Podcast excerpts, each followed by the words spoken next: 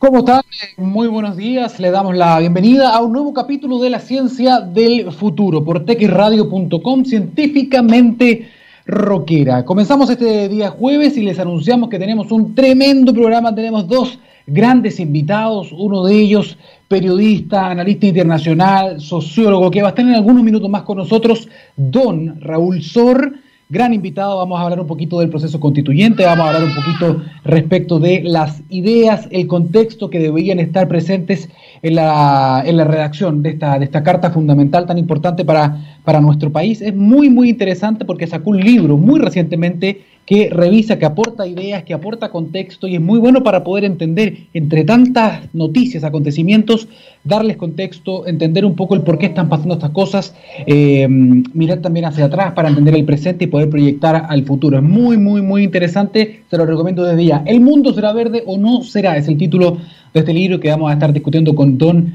Raúl Sor. Y después de esto, después de hablar con Raúl Sor, vamos a estar hablando también con un verdadero crack de la ciencia hoy día, el eh, doctor astrónomo astrofísico, Premio Nacional de Ciencias, José Maza, José María Maza Sancho, que va a estar con nosotros también, hablando justamente del nuevo proceso también de la Constitución, qué pasa con la inversión en ciencia y tecnología, em, qué pasa con la formación de capital humano avanzado tan importante y cuál es la mirada que debería estar presente también en la redacción de esta, de esta carta de esta carta fundamental, que todo esto se hace en medio del desafío más grande que ha enfrentado la humanidad. Y no hablamos del coronavirus, hablamos del el cambio climático, que está como telón de fondo de todo este proceso, no solo en Chile, sino que también en el mundo. Ahí ustedes pueden escuchar también a, mi hija que está manifestando su forma de, pensar eh, las cosas. Bien, antes de comenzar el programa quería solamente hacer un comentario porque están sucediendo cosas respecto de la pandemia eh, que involucran a Chile, que es parte, que es un capítulo internacional también de la prueba del ensayo de vacunas. Ha habido un trabajo impresionante a nivel internacional de muchos laboratorios que se han abocado eh, a una velocidad sin precedentes al desarrollo de vacunas, eh, de vacunas en, contra el coronavirus. Esto es muy importante que la gente todavía me lo pregunta mucho, que entiendan la diferencia. Eh, una vacuna no es, para, no es un tratamiento, es distinto. Un tratamiento para la enfermedad que es COVID-19 es otro carril que también se están desarrollando mucho, se están probando muchas drogas nuevas también, anticuerpos monoclonales, eh, plasma convaleciente, se están probando muchas cosas y esos son eh, tratamientos, ¿no? Hay varios que también se han caído en estos ensayos internacionales, antivirales, etcétera. No, lo que tiene que ver con las vacunas es para toda la población, es para inmunizarnos, es para darnos protección ante una eventual infección, para que no nos infectemos o para que si nos infectamos sea algo leve. Dicho eso, en Chile se están desarrollando ya con autorización del ISP 3 Ensayos clínicos fase 3 se llama, son multicéntricos y requieren la participación de miles de voluntarios y voluntarias. Está el de Janssen, que es una filial de Johnson Johnson, un gigante de, Estados Unidos. Está también el del laboratorio Sinovac, que justamente comenzó el día de ayer, básicamente con la llegada de las, 2000, de las 6.000 dosis, que es un eh, laboratorio chino. Y también está la fusión del laboratorio eh, AstraZeneca con quienes formularon la vacuna, que es el Instituto Jenner de la Universidad de Oxford. Son tres los ensayos clínicos y prontamente se va a sumar un cuarto con la Universidad de la Frontera y otra de las vacunas de laboratorios chinos eh, que va a llegar acá del laboratorio Cancino. Lo importante de esto es que las personas tengan muy claro que eh, son diferentes tipos de vacunas, son diferentes tipos de técnicas que se utilizan en estas vacunas. Unas son vacunas recombinantes, que son un poquito más adelantadas, otras son vacunas más tradicionales con el virus atenuado, se podría decir que son vacunas eh, más clásicas. Eh, todas buscan básicamente lo mismo que proteger a la población, ¿no? generar inmunidad, ya sea con anticuerpos, y también con inmunidad celular, en este caso células T que pueden durar más tiempo y pueden tener también memoria. Es importante que las personas sepan también, porque es otra de las cosas que andan circulando, que estos son ensayos que se prueban solamente en Sudamérica, que somos conejillos de India y eso no puede estar más lejos de eh, la verdad. Son estos son estudios multicéntricos, se hacen en muchos países distintos, se van a hacer entre 40.000 y 60.000 voluntarios en diferentes partes del mundo para probar que esto tenga eh, eficacia, efectividad y seguridad en diferentes tipos de población. Por eso es muy importante también eh, poder participar en todo esto no hay que pensar que la vacuna va a estar mañana, a pesar de que obviamente las compañías dicen que van a comenzar a vacunar algunas a fin de año, lo más, lo más probable es que estos ensayos continúen, se tengan algunos resultados preliminares, pero no lo suficientemente robustos para comenzar ya planes de vacunación de gran nivel o sistemáticos. Eso debería comenzar, ojalá, el próximo año, a pesar de que el gobierno dice que va a ser el primer trimestre del próximo año, aún se ve como algo muy, muy difícil. Así que por el momento la carrera no está ganada, todavía no hay ninguna, mm, no hay ninguna vacuna que sea completamente efectiva ni segura, por lo tanto hay que esperar que terminen los ensayos. Eso es muy importante que se respeten todos los pasos. Y una segunda cosa que es muy muy relevante y que nos afecta directamente. Ayer el rector de la Universidad de Chile, también eh, Enio Vivaldi, también lo hizo el rector antes de la Universidad Católica, eh, el rector Sánchez, em, han comentado ya en varias oportunidades la imperante necesidad de que Chile vuelva a contar con el desarrollo de fármacos, el desarrollo de vacunas eh, y de, otras formulaciones también, como lo tuvimos durante más de 100 años, que fuimos una potencia en la formulación de estos medicamentos, incluso exportamos también a América Latina eh, y hoy día no, no contamos con esa capacidad, algo muy importante, por ejemplo, a la hora de elegir dónde se iba a producir, dónde se iba a envasar donde se iba a envasar también esta, esta vacuna y es por eso que se ha elegido a Brasil, con el Instituto Butantan, por ejemplo, por eso que se ha elegido a Argentina, que recientemente fabricó, apostó de manera privada, pero fabricaron una planta espectacular de formulación de medicamentos, de vacunas, y también México que tiene esta, esta capacidad.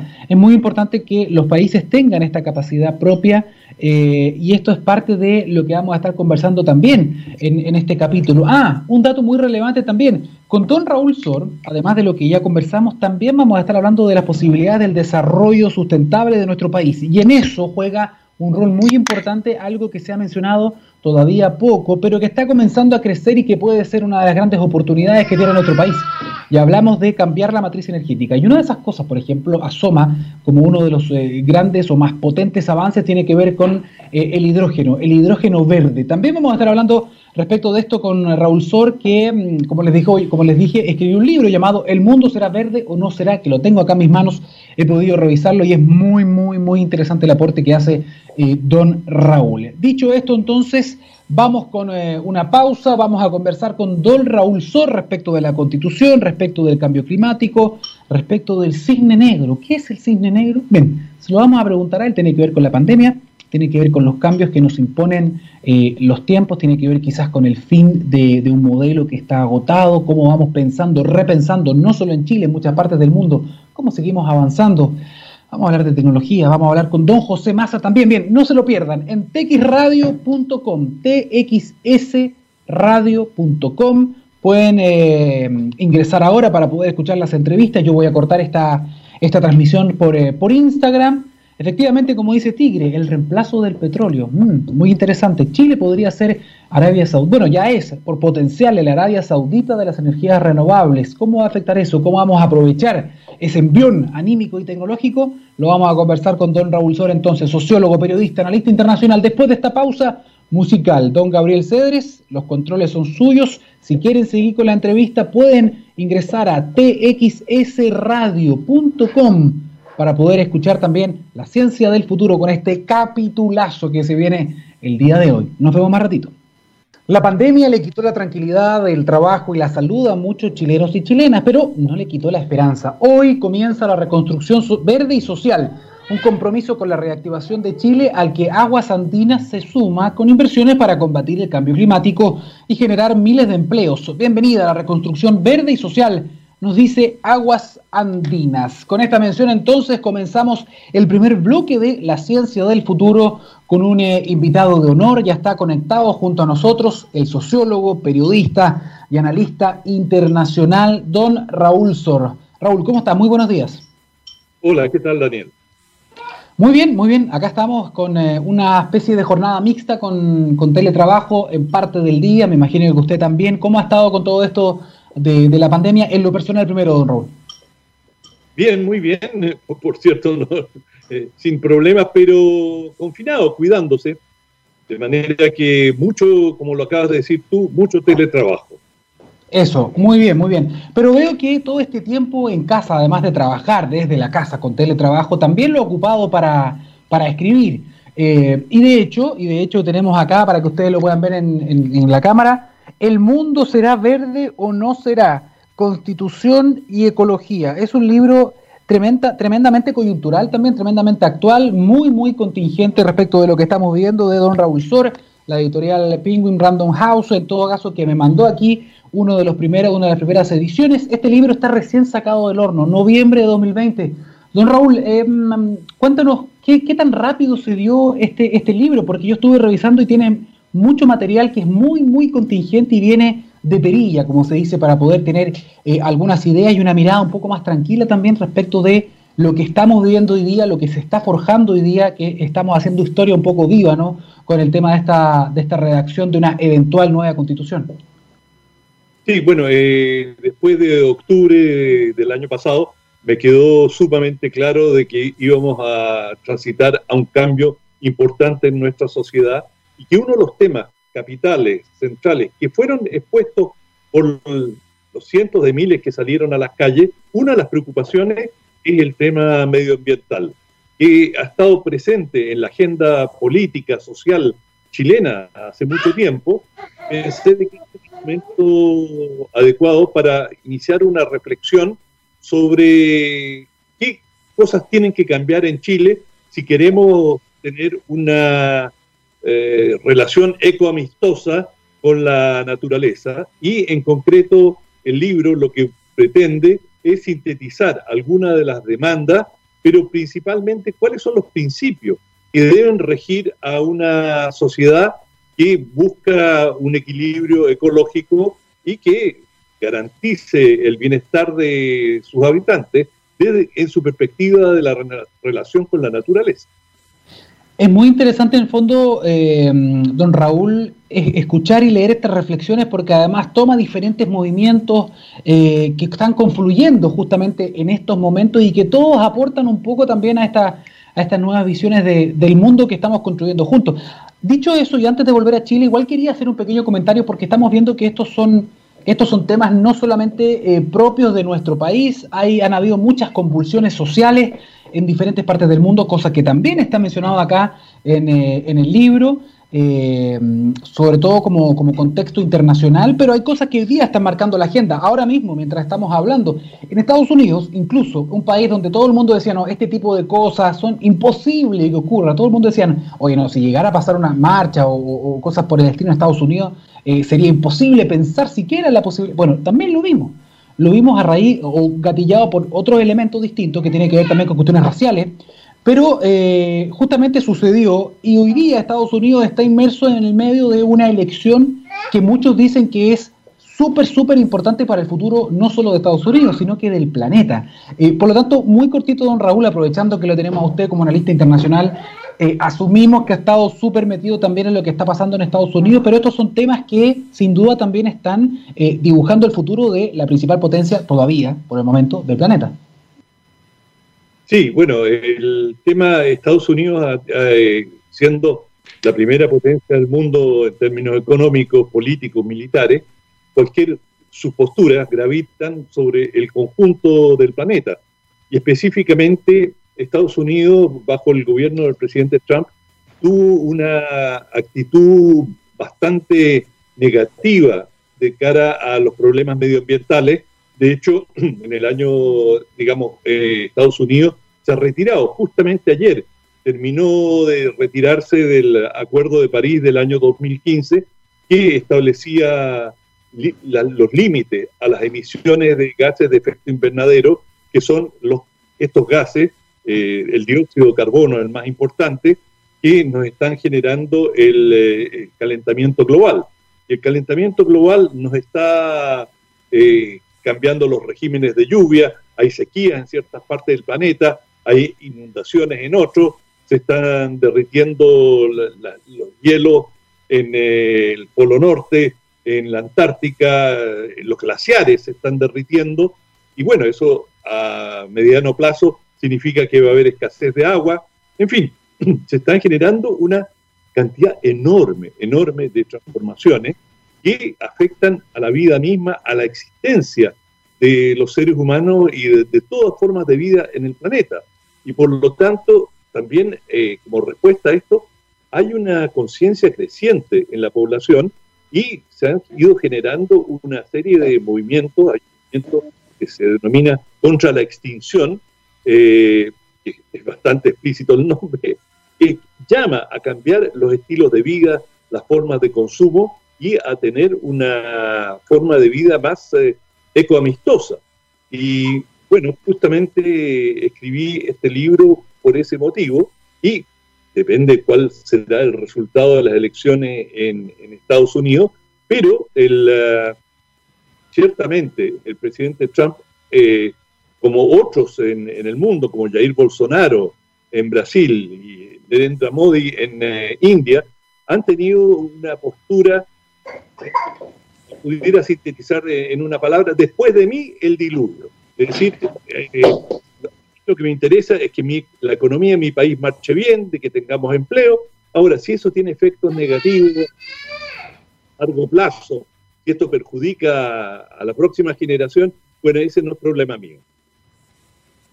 Don Raúl, en, eh, bueno, en su libro usted revisa, revisa varios, varios aspectos, por ejemplo, de eh, lo, gastado que podría estar el, modelo, lo gastado de la hegemonía en el fondo del capitalismo occidental, yo estuve revisando, es bien interesante en el fondo para poder entender un montón de procesos. Eh, y usted dice que esto que estamos viendo hoy día eh, es caldo de cultivo para el surgimiento, por ejemplo, de, eh, como neopopulismos. O una especie como de, nuevos fascismos distintos, cultos a la, personalidad. Estamos viendo eso, por ejemplo, en estos mismos ejemplos que usted nos daba de Brasil, eh, en el caso también de Trump de Estados Unidos y en otras partes del mundo? Definitivamente. Y digamos, el, tema con los nacionalpopulismos es que, eh, el tema central allí es nacional. A mí me interesa el beneficio de mi país, el orden internacional, la, cómo le va al planeta no es problema mío. Y populistas porque están dispuestos a satisfacer las demandas eh, o las exigencias de sectores de la población sin considerar eh, el impacto que esto tiene. Y hoy día estamos viviendo con un equilibrio ecológico muy precario y eh, si lo que un gobierno se plantea, como el, el gobierno del presidente Trump, lo único que importa es el crecimiento económico, acomodar lugar y si eso significa mayores emisiones de gases contaminantes, si eso significa terminar, como en el caso de Brasil, con eh, enormes eh, regiones boscosas, eh, barrer con la selva, pero eso nos permite desarrollar una agricultura intensiva. Bueno, sabemos que el Amazonas es el pulmón del planeta y que muchos de los regímenes de lluvia del mundo, del planeta, provienen o se generan a través del Amazonas.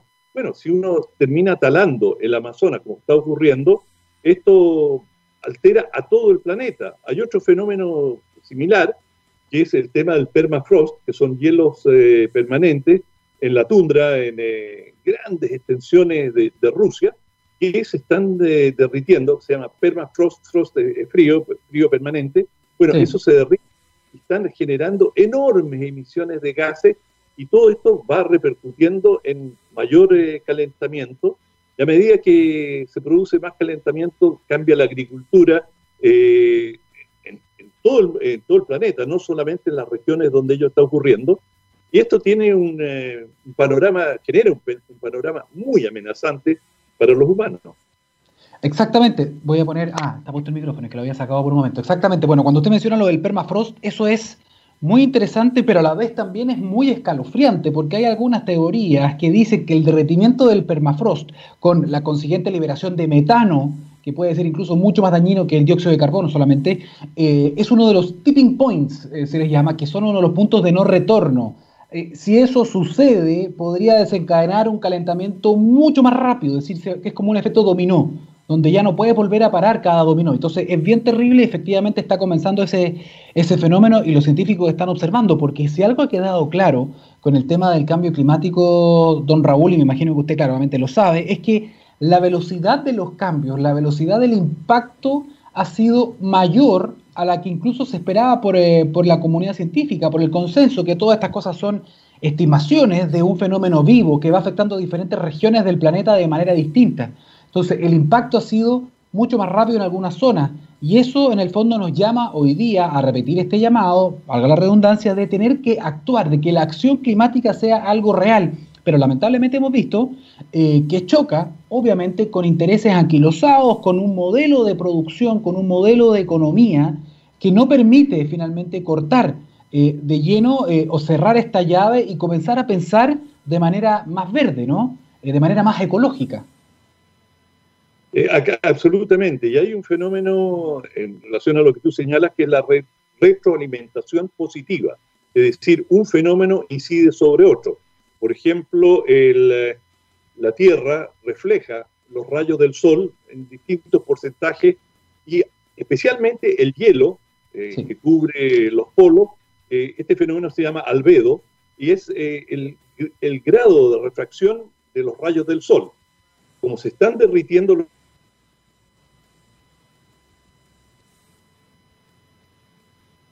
Bien, ahí tuvimos, tuvimos un pequeño problema técnico, pero estamos recuperando la conexión con eh, Raúl Sor, periodista, analista internacional y el autor de El mundo será verde o no será. Ah, lo vuelvo a mostrar porque realmente es un libro es breve, es una lectura muy breve en ese sentido, pero tiene muchos, muchos datos, está muy cargado, muy concentrado de datos, de reflexiones respecto de la, nueva constitución que vamos a escribir, del contexto internacional de, de COVID-19, cómo el COVID-19 también puede ser un punto de inflexión, una bisagra para construir, para hacer las cosas distinto, que puede ser bien aprovechado o puede ser mal aprovechado. Estamos recuperando contacto, don Gabriel Cedres me va a avisar cuando don Raúl pueda, pueda volver a, a conectarse con nosotros, porque nos interesa, nos interesa conocer eh, su punto de vista respecto de lo que está pasando. Estamos hablando ahora de eh, el cambio climático. Ahí está, estamos de vuelta con don Raúl Sor. Don Raúl, se nos cortó un segundo la, conexión, cosas que pasan, ¿no? Con, estas teleconferencias, ¿no? Con el, con el trabajo en casa. Pero mire, justo, justo lo interrumpimos con algo que además quería mencionarlo porque era parte de su libro. Y usted menciona también acá muy fuertemente lo que es eh, el impacto de, la pandemia por coronavirus o de la enfermedad que se llama COVID-19 el virus de la verdad, eh, como se le ha llamado también y aparece en este libro. Y otro, otro concepto interesante es que usted menciona que esto es un, fenómeno conocido como cisne negro, un punto de inflexión en la historia. Un punto de inflexión, don Raúl, le pregunto, que puede ser muy bien aprovechado o no. Eh, bueno, eh, en el 2008 estábamos avanzando muy positivamente a un gran acuerdo sobre cambio climático y los países estaban dispuestos a bajar sus emisiones y hacer un esfuerzo. Y llegó la gran crisis financiera, quebraron algunos bancos en Estados Unidos y todo quedó en el olvido y la primera prioridad fue recuperar la economía y que las cosas comenzaran a, a volver a la, entre comillas, antigua normalidad. Bueno, hoy día estamos, vamos a estar frente a la misma disyuntiva. Hoy día, en estos momentos, la primera prioridad es zafarnos del COVID-19 y eh, tratar de sobrevivir lo mejor posible y el mayor número de personas a esta enfermedad. Pero, ¿qué va a pasar después? Cuando volvamos a, una cierta normalidad, ¿vamos a volver a los mismos padrones de consumo, a la misma relación con la naturaleza o vamos a cambiar? Eh, las primeras indicaciones yo diría que es recuperar la economía a como dé lugar. Y es, comprensible. La gente eh, necesita ingresos, necesita su trabajo, y eso me imagino que va a ser eh, la primera prioridad. Sin embargo, estamos caminando hacia un precipicio. Y si volvemos a las cosas como estaban antes, con padrones de consumo ilimitados, con la ambición de, legítima, si se quiere, hasta cierto punto, de cada persona de poder consumir más y mejor, bueno, hay que tener conciencia de que el planeta no resiste estos niveles de expansión económica y de está saturado por una parte por desecho y estamos destruyendo eh, nuestro entorno. De manera que, como se dice, estamos emporcando el nido en el que vivimos. Y esto tiene límites antes se pensaba, bueno, los océanos son infinitos, se, tiraba la basura a los océanos, bueno, los océanos se han llenado de plástico y vemos que esto está teniendo un efecto directo sobre la vida en los océanos. Eh, los bosques, las selvas eran infinitas. Bueno, ya sabemos que no es infinita y que eh, eso también tiene un efecto, de manera que tendríamos que cambiar en forma muy drástica eh, nuestra forma de vida. Y nuestra forma de vida no va a cambiar, como se suele decir, mientras no, no hay un atropello, no, no ponen el semáforo. Es decir, hay que esperar un cierto desastre, una situación muy compleja, entonces la gente toma conciencia y dice, no, en realidad tenemos que hacer algo. Yo diría que en Chile hemos avanzado en forma importante y yo creo que, por ejemplo, la suspensión eh, de la construcción de la represa de Hidroaicén marcó un nivel de conciencia de los chilenos frente a temas ambientales y, por ejemplo, las movilizaciones frente a, a lo que cruelmente y yo diría perversamente se llama zonas de sacrificio es decir, lugares que se sabe que están contaminados, que están dañando la vida de los niños, de las personas que viven allí. Bueno, frente a eso, la gente se ha comenzado a movilizar y yo creo que las grandes movilizaciones de octubre del año pasado y el resultado abrumador del plebiscito por una nueva constitución, a, a mí me inspiran un gran entusiasmo porque tenemos la posibilidad de discutir y establecer qué Chile queremos.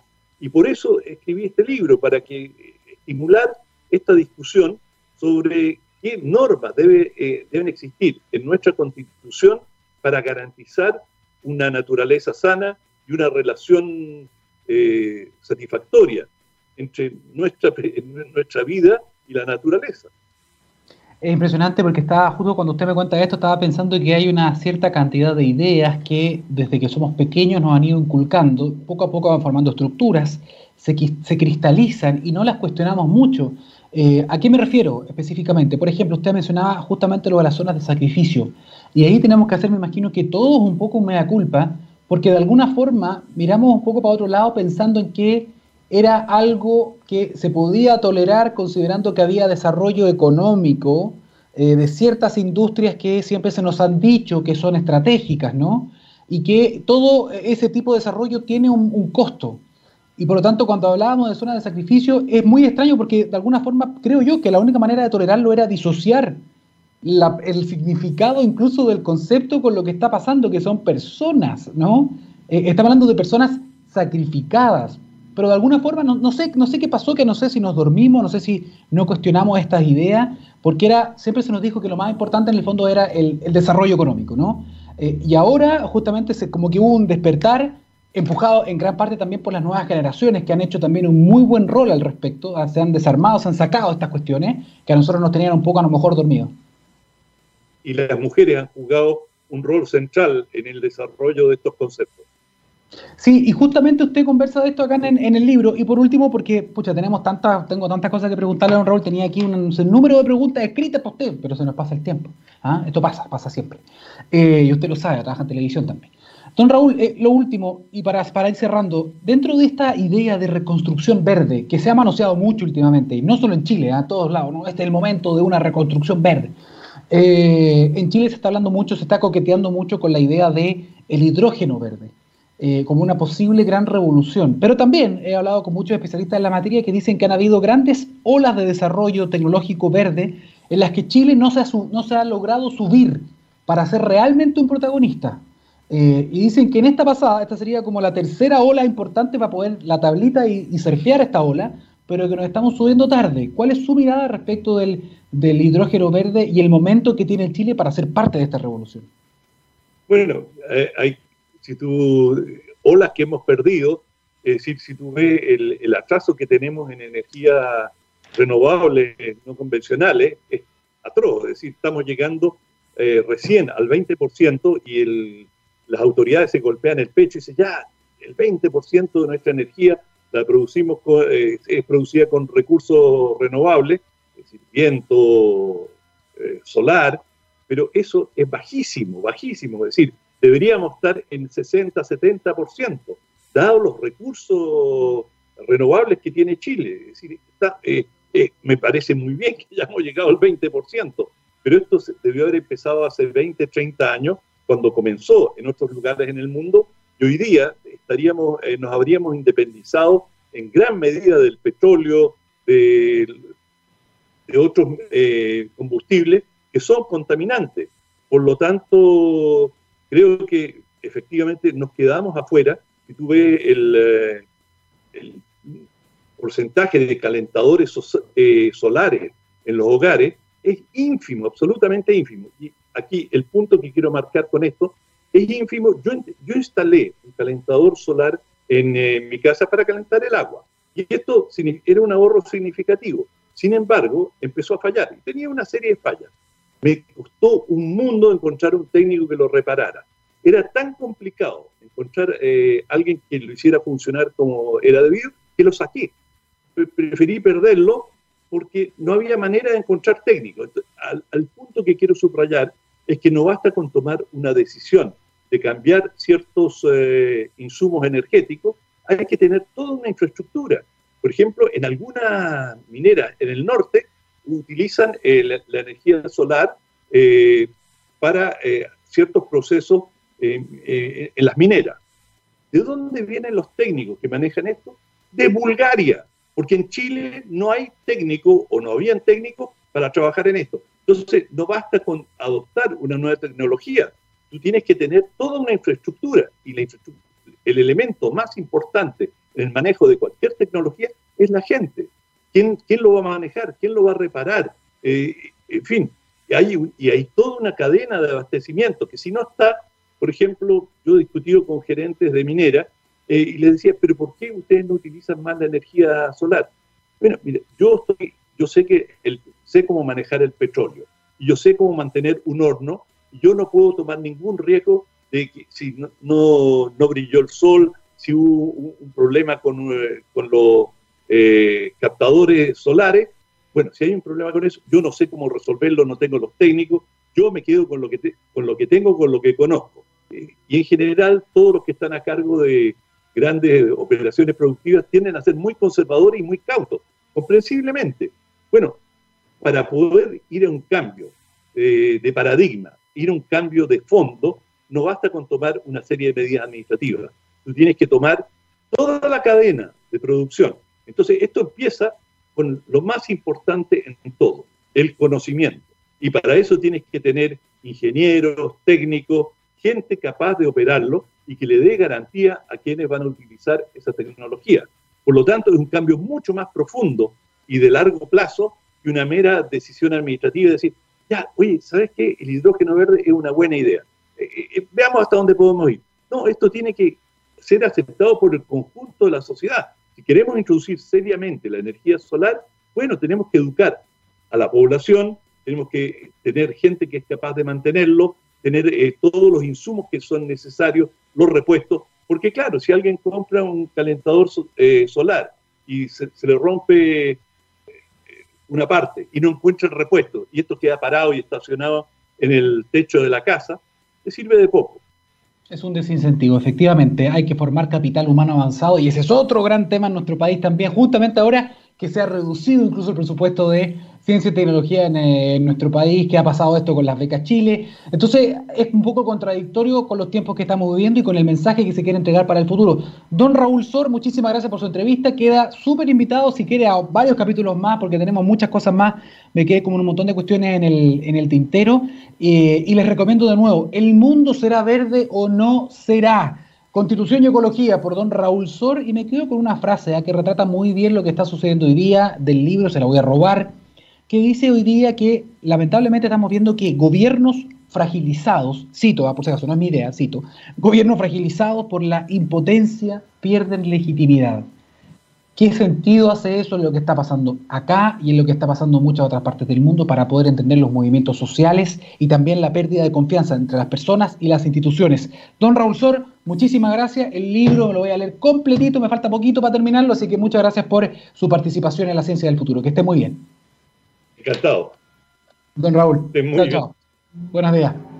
Bien, ahí estábamos con eh, don Raúl Sor. No se vayan, no se vayan, vamos a la música rápidamente porque a la vuelta vamos a estar con el Premio Nacional de Ciencias Exactas, don José Massa. A la vuelta aquí vamos a hablar también de la Constitución, vamos a hablar de los desafíos científicos que enfrenta nuestro país, un poco descolgándonos también de esta misma conversación con don Raúl, dos grandes en la ciencia del futuro. Esperemos.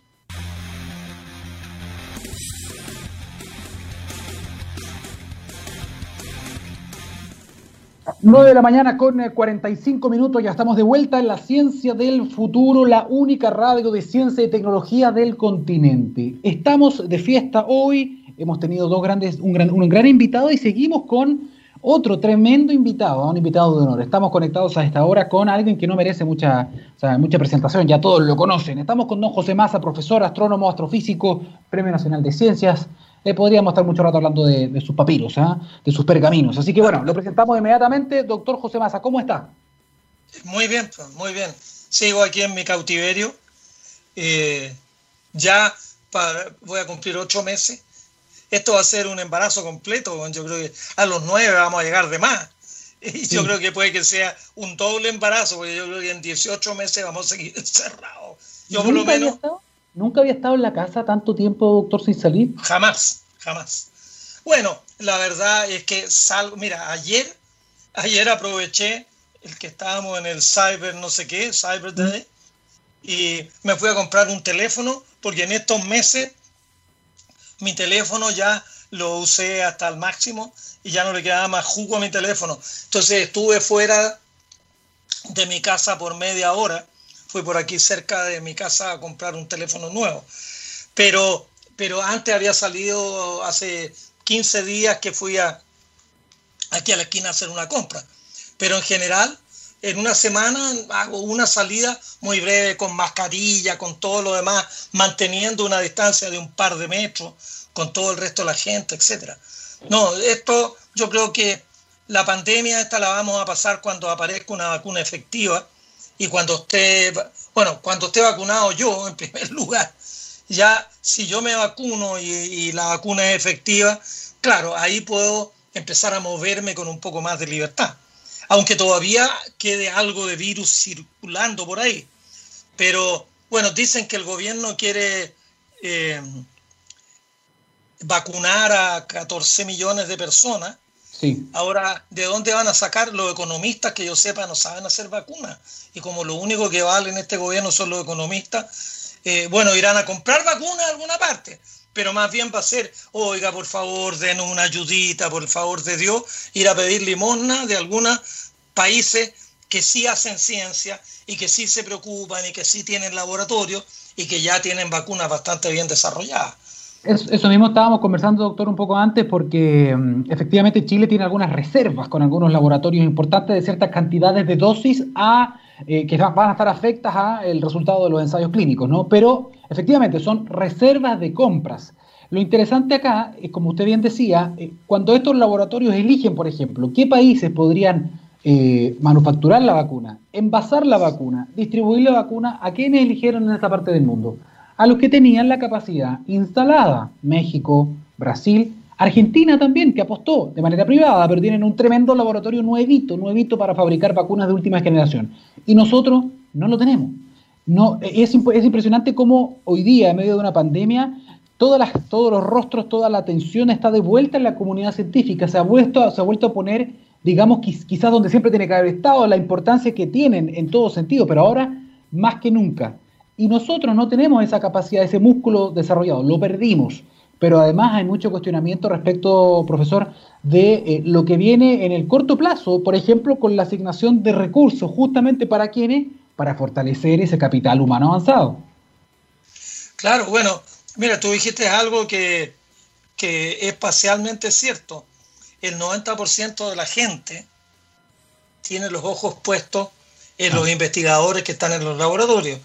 Pero curiosamente los políticos, y en particular este gobierno, no está mirando ahí, porque para el año 2021 rebajó en un 9% el presupuesto para ciencia, cuando todo parecía indicar que ahora sí que ya íbamos a empezar a aumentar de verdad, por lo menos en esta primera etapa aumentar de verdad el presupuesto para ciencias biológicas, para hacer grandes laboratorios, para tener una capacidad de volver a fabricar vacunas, que la tuvimos, pero no, eso no valía la pena. Bueno, sí vale la pena, porque en una pandemia de este estilo, bueno, tenemos que tener una, una suficiencia personal. Uno no puede depender de que el resto de los países te hagan el favor. No, tenemos nosotros que tener nuestra propia capacidad y deberíamos de tenerla no tan solo aquí cerca de Santiago, sino tenerla por lo menos en Antofagasta o en Iquique, y también tenerla en el sur, en Valdivia, en Puerto Mono, en Punta Arena. Pero parece ser que la miopía de este gobierno, a pesar de los pesares, a pesar de, lo que, de todo lo que ha ocurrido, no se les pasa. Es decir, no, no, no es miopía, en realidad es ceguera, ceguera total. Creen que la economía es el único motor que vale la pena en este país. Y el desarrollo humano pasa por el conocimiento, pasa por la ciencia y la tecnología. Somos un país que no invierte nada. Ahora vamos a quedar con el 0,34% del PIB de inversión en ciencia y tecnología. Y como tú sabes, los países que se están desarrollando de verdad mm. invierten el 4%. Ahora estamos ya, estábamos en el 0,37, 0,38. Vamos a quedar en el 0,34. Entonces es una ceguera total la que promueven los políticos. Hay una contradicción también con lo que está diciendo doctor eh, versus el hecho de que ya tenemos el primer Ministerio de Ciencia y Tecnología en funciones eh, justamente en, este gobierno. ¿Cómo queda finalmente esa figura frente a esta, a esta tendencia en el fondo a la baja? Bueno, yo me siento particularmente muy frustrado porque en los últimos cinco años hemos tenido una discusión eh, en, la Academia de Ciencia y una parte de los académicos creían que no era necesario crear un ministerio y yo fui de los que fui muy eh, partidario de que se creara un ministerio de ciencia, que hubiera un ministro de ciencia, que tuviera un rango alto, que se sentara con todos los otros ministros para que la ciencia tomara otro nivel. Bueno, elaboramos documentos y, bueno, se fue en el gobierno de la presidenta Bachelet, se fue elaborando una, un esquema de crear el ministerio. El ministerio no se alcanzó a crear en el gobierno de la presidenta Bachelet. El ministerio finalmente se crea a un año del gobierno del presidente Piñera. Nombran un ministro hace un poquito más de un año, no, nombrar y entonces todo parecía indicar que era una señal positiva y que de ahí para adelante íbamos a tener cada vez más. Mira, lo que, lo que Chile tiene que hacer es invertir un 20% extra todos los años en ciencia y tecnología. Si invertimos un 20% más el año que viene que este, y eso lo hacemos sistemáticamente por 10 años, vamos a llegar en seis años duplicaríamos la inversión como producto del PIB. En 12 años la cuadruplicaríamos. Es decir, en vez de 0,4 tendríamos un 1,6, que eso ya nos pondría por lo menos en la medianía de la tabla de los países. Pero además, si Chile quiere llegar a ser un país desarrollado, tiene que seguir invirtiendo cada vez más. Entonces necesitaríamos por lo menos durante 20 años, durante 20 años, ir invirtiendo 20% más. Invertir 20% más, ¿por qué? Porque hay una inflación de como un 3%. Hay un desarrollo del país, el crecimiento del país es como un 2 o un 3%. Entonces, de ese 20 nominal, el, el, el, el, avance efectivo no es más de un 15. Si yo multiplico por 1.15 lo que tengo y lo hago sistemáticamente por 10 años, vamos a llegar a números parecidos a los que yo te estaba dando. Pero entonces uno decía, no, este año establecen el ministerio, fantástico. El año que viene ya está desplegado el ministerio, pero el año 2021 tenía que, el presidente Piñera, yo recuerdo personalmente, en lo que era tu casa televisiva, Daniel, haberle dicho estos mismos números. Y me dijo, no, Eso no es responsable. Yo en mi gobierno, y poco menos que empezó a sacar unos papeles, yo voy a aumentar el presupuesto para ciencia en 100 millones de dólares todos los años. 100 millones de dólares, el presupuesto para ciencia es como de mil millones de dólares al año. 100 millones extra el primer año era un aumento de un 10%. Al siguiente año ya 100 millones, de, de 1.100 millones, ya no representa un 10. Pero que al final yo le dije, mire, si, si usted dice responsablemente que lo que usted puede poner son 100 millones durante cuatro años, yo creo que es una buena oferta. Yo se la tomo, acepto eso, porque creo que eso no es lo que han venido haciendo los gobiernos hace 30 años. Hace 30 años la ciencia siempre ha sido el pariente pobre. Pero él juró así como, porque le encantan los números para allá y números para acá, 100 millones de dólares extra todos los años. ¿Y qué pasó? Para este año recortaron un pichintún el presupuesto para ciencia. Pero para el próximo año lo recortan en un 9%. Es decir, eran 100 millones que él le iba a chupar a la ciencia en lugar de ponerla. Parece que yo entendía al revés, porque la oferta era de 100 millones, eso es lo que yo entendí, 100 millones extra todos los años. Bueno, yo creo que los economistas parece que tienen como, son como los fundamentalistas islámicos. Tienen una idea preconcebida y no podemos verlo de esa idea. Y me parece a mí que el presidente con todo su, grupo, su grupo duro, ellos creen que la economía es el único motor de la sociedad. Y bueno, por otro lado, también yo leía ayer una cuestión. El motor de la sociedad, la locomotora, son las grandes, grandes corporaciones que crecen y crecen y crecen. Y por chorreo, por chorreo la sociedad va creciendo pero parece ser que algunos leyeron mal. Hay problemas de lectura. El chorreo lo leyeron con una sola R. Entonces el problema está por ahí, ¿no? El, chorreo con una sola R lo te lleva por otro lado. Y eso es lo que viene ocurriendo en el país de una manera muy escandalosa. Que en vez de chorreo se dedicaron al choreo los alcaldes, no digo los alcaldes, pero en los municipios hay un despilfarro de dinero extraordinario. Yo he escuchado historias que son del terror, que uno no las puede repetir porque, porque no, tengo los no tengo la información exacta, pero con los contratos de la basura, bueno, sí tengo uno. Fíjate, yo estuve una vez en Illapel y el alcalde de Illapel me dijo, yo tenía que licitar la basura, porque estaba obligado a licitar la basura, pero yo me conseguí un experto que hizo todo un estudio y me dijo, mira, esto sale 100 o 150 millones de pesos anuales. Muy bien, hizo la licitación y el único oferente le ofrecía recoger la basura por mil millones de pesos al año. Mil millones. Y era el único oferente. Dice que él hizo una serie de oficios, declaró nulo el concurso, le dijo que se fuera a freír mono y él estableció una corporación para sacar la basura en la municipalidad, compró no sé cuántos camiones, contrató no sé cuánta gente y me decía, y a nosotros nos sale 150 millones de pesos recoger la basura y le damos trabajo a toda la gente de acá de la ciudad. Ese, ese te lo puedo decir porque me lo contó el, el alcalde de Yabel, con números precisos, pero yo creo que la basura y una serie de servicios municipales es una empresa fantasma que es del cuñado de, de la ex señora de, del sobrino de, y así es como el país anda, que no anda ni para atrás. Oiga, profesor. Pero me estoy yendo fuera de la ciencia. La ciencia es lo que realmente a mí me, me produce más irritación, porque no entender, si los países, mira, Corea del Sur era un país igual que Chile hace 60 años.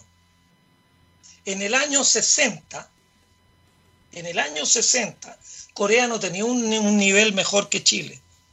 ¿Y qué pasó? Bueno, ayer en un conversatorio alguien me decía que él había estado en Corea hace 40 años atrás y que cuando los coreanos empezaron a fabricar automóviles, Dice que todo el mundo se reía de los coreanos.